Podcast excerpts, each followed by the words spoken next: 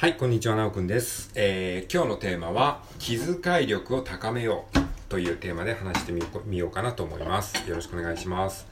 はい、えー、ということで今日はですね、2023年の8月の16日の水曜日でございます。はい、えー、こっちはですね、非常にいい天気でございますね。台風一過なんですかね。台風が過ぎ去ったんでしょうか。昨日とは打って変わってすごくね、えーいい天気になっております。はい、皆さんの地域はいかがでしょうか。ということで、今日のテーマはですね、気遣い力を高めようという話をしてみたいと思います。なんかね、最近僕の中で、この気遣い力っていうのが一つのこう、キーワードみたいになっていて、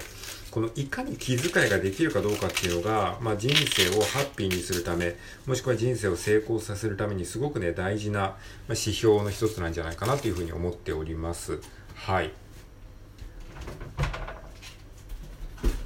で、この気遣いはね、僕はね、結構ね、気遣いができるセンスはあると自分では思ってるんですよ。っていうのは、あの、気遣いができる人っていうのは基本的に HSP 傾向の人がね、あの、向いてると思いますね。HSP。まあ、なんかちょっとした物音が気になってしまうとか、ちょっとした何かが、こう、すぐ気になって、疲れてしまうみたいな人っていうのは、気遣いの才能が僕はあると思ってるんですよね。だから、あの、そういった意味では僕はね、めちゃめちゃ気遣いの才能がありますね。だから、こういうことをされると嫌な気持ちになるなっていうのが自分で、あの、体感としてわかるので、そういうのをなるべくしないようにすればいいわけですよね。だから、そうすると結結果的に気遣いができるようになるんですよ。じゃあ気遣いができない人っていうのは何かっていうと、その、まあ、HSP の真逆ですよね。まあ、要は、言い方悪いですけども、鈍感な人ですね。そういう人っていうのは結構ね、気遣いの才能がないんですよね。うん。だから、その、なんだろう。えーっと、悪気なく、えー失礼なことをしちゃう人っているじゃないですか。だからそういう感じなんですね。で、えーっと、気遣いってじゃあ何なのかっていうと、はい、今ちょっとね、あの、キッチンタイマーが鳴りましたけどね。はい。例えば今こういったキッチンタイマーの音が鳴った時に、えそれを何の説明もせずにポンと止めちゃう人。まあこれも一つの気遣いがない人ですよね。いや、そもそもキッチンタイマーのないところで収録しろよって話かもしれないですけども、まあこの気遣いっていうのもね、なかなかね、やりすぎるとほんとしんどくなるので、ある程度のバランスは必要なんですね。はい。で、と話を戻しますと、えっ、と、気遣いね。で、うん、だからこの気遣い力をね、高めると、本当にね、すごくハッピーになるし、えー人生もね、成功しやすくなるなって最近ちょっと、なんとなく思ってるんですよ。で、気遣いができる人って、もちろんその今までも別に今に始まった話ではないですけども、えーそういう方がいいよねって、それはわかるじゃないですか。でもなんか気遣いができる人って結局なんか損な役回りになることが多いっていう、そういう、まあ、ところも、まあ、一方ではあるわけじゃないですか。気遣いばっかりして気苦労してなんかいいように利用されて鈍感な人に利用されて疲れてしまうみたいなそういうのってあるでしょ？でもうんなんかねこれからの時代はそういう気遣いができる人がちゃんと報われやすい、えー時代になっていくんじゃないかなっていうふうにまあなんとなくねふと直感的に思ったんですよね。うん。でなんていうかな、気遣いがね、できない人の方が、今までの時代っていうのは成功しやすかったんですよ。うん。気遣いをしてしまうと、なんか、その、お金が稼げなくなってしまうっていう状況がいろいろとあって、例えば物を売るときとか、よくまあ営業をするっていうじゃないですか。物を売ること。で、営業するときに必要なのっていうのは気遣い力よりかは、どっちかっていうとサイコパス的な能力。うん。人の気持ちをあまり考えずに自分のことだけを考えるみたいな、そういう人の方が、まあ物はね、売れやすいような気がするんですよ。うん。例えばその物を売るためのテクニックっていうのはいろいろあるんですけども例えばその大きなものとして人を不安にさせるとかそういうテクニックがあるんですよね、えー人を嫌な気持ちにさせてあなたこのままでだとやばいですよ。今すぐあの改善しないとやばいですよってえそうなんですか？みたいな感じで別に不安でもない人に対して不安を焚きつけるんですよ一回。それであどうしましょう？私もこのままだとやばいんですね。そうなんです。あなたやばいんですよ。どうしましょう。そこであなたの不安を解消する商品がこちら。私もの商品なんですよ。みたいに言ってそうやってあの一旦人をネガティブな気持ちにさせといてそれを救うのが私たちの商品ですよみたいなことを言うと人は買いたくなりますよね。その自分の不安を解消するために。つまりそういうことをやれば売れるっていうのは知識としては分かってるんだけどそれがその繊細な人はなかなかできないんですよね。なんでかっていうと、相手のことを考えちゃうからですよね。そんなことされたら相手にとって嫌な気持ちになっちゃうんじゃないかな、みたいな。そういうこと。まあ、そ、それは一例なんですけども、そういうようなことがあるから、つまり、その、そういうことを考えることが、えー、考えられない人、もしくは考え、全く一切考えることなくできちゃう人っていうのが、まあ、物をたくさん売ってお金を稼いで、いわゆるその成功者みたいになるんですよね。で、一方でそうやって気遣いばっかりしちゃう人っていうのは、そうやってお金を稼ぐテクニックっていうのは頭では分かってるんだけど、それがこう変に相手のことを気を使ってできないがゆえになかなかこう成功しづらいっていう、まあ、現状があったんですけど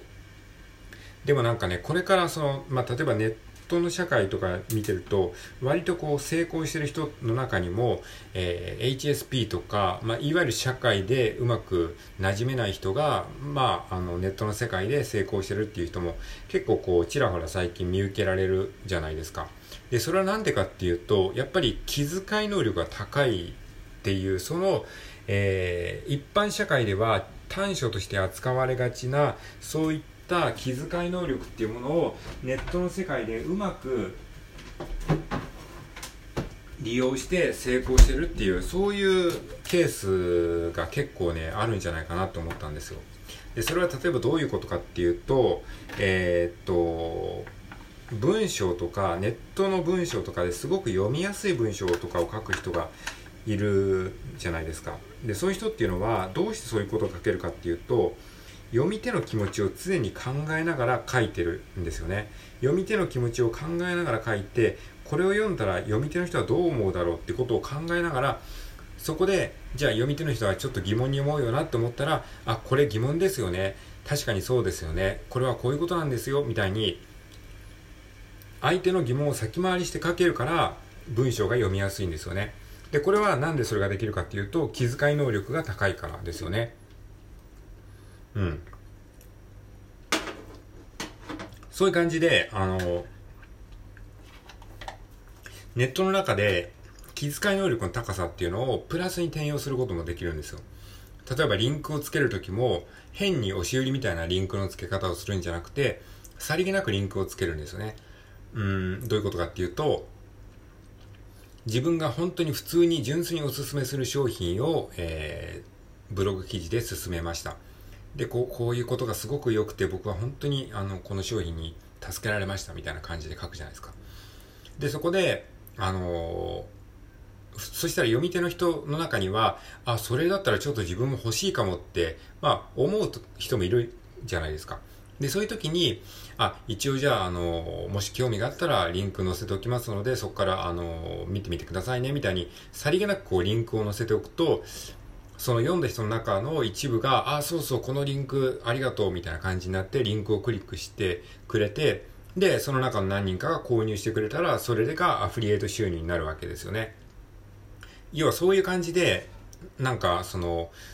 ご利用しをしないセールスみたいなやり方もあって、で、そういうことができるのが気遣いがある人なんですね。気遣い力の高い人なんですよ。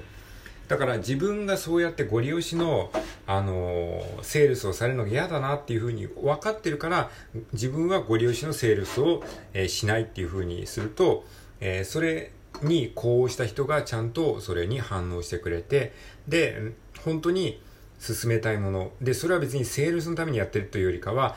自分がおすすめするものを単純に紹介して、で、読んでる人の中にもしかしたら欲しいと思う人がいるんじゃないかなっていうふうに、そ、それも気遣いなんですよね。どっちかというと。自分が物を売りたいというよりか、気遣いからどっちかというと発信してるような感じが僕はしてて。で、それで、あの、さりげなくリンクをつけてあげて、で、リンクをクリックしてみたいな、そういうなんか気遣いが結果的にお金になるっていう世界が、なんか僕はすごくね、美しいなっていうふうに思ってるんですよね。うん。まあ、なかなかそれは難しいかもしれないですけれども、まあそういった意味でね、なんか気遣い力を高めていくと、社会的な成功とはなんか真逆にいきそうなイメージもあるんだけど、なんかそれをちゃんと本当に極めていくと、社会的な成功も心の幸福も両方ともなんか満たされそうな気がするんですよね。つまり今までの、えっ、ー、と概念だと、その社会的な成功を目指すと、心の幸福度が下がるっていうか、そのお金はあるんだけど心が満たされないみたいな人ってよくいるじゃないですか。めちゃくちゃその YouTube とかで再生数を稼ぎまくってるんだけど、全然幸せそうじゃない人。それはね、わかんないけど、なんか、気遣いで YouTube を作ってるというから、なんかあのうん、気遣いじゃなくて、本当になんかアクセス数を稼ぐテクニックだけを使ってあの収入を得てる人も多分ねいると思うんですよ。そういう人はねなんかねすごい幸せそうじゃないなっていう感じがなんとなくするんですよね。それは気遣いと真逆なんですよ。相手がどう思うかを考えてなくて自分の目先の利益を考えちゃってるんですよ。まあ、具体的に言うと、例えば YouTube とかでよくあるご報告って言って、神妙な顔してご報告っていうサムネイルのやつがあるじゃないですか。あれってなんかみんな見ちゃうでしょ？でも僕はね、それは気遣い力がないと思ってるんですよね。なんでかっていうと、何の報告かわかんないから。ご報告って言ってクリックさせといて、で、結局自分のところの商品の紹介だったりとかすると、がっかりするんですよね。でも一方で気遣い力がある人は、ご報告っていう動画が、動画にちゃんとこれこれこういうことがありましたっていうことをタイトルに書いてくれてるんですね。やっぱりそういう人はすごいね、あ、気遣い力あるなって思ってるので、そういう人は結果的になんか、社会的に成功してほしいなって思うし、ハッピーになってほしいなってなんとなく思うわけですね。はい。ま、ちょっとまとまりない話だったかもしれないですけども、今回は気遣い力を高めようというお話をさせていただきました。ありがとうございます。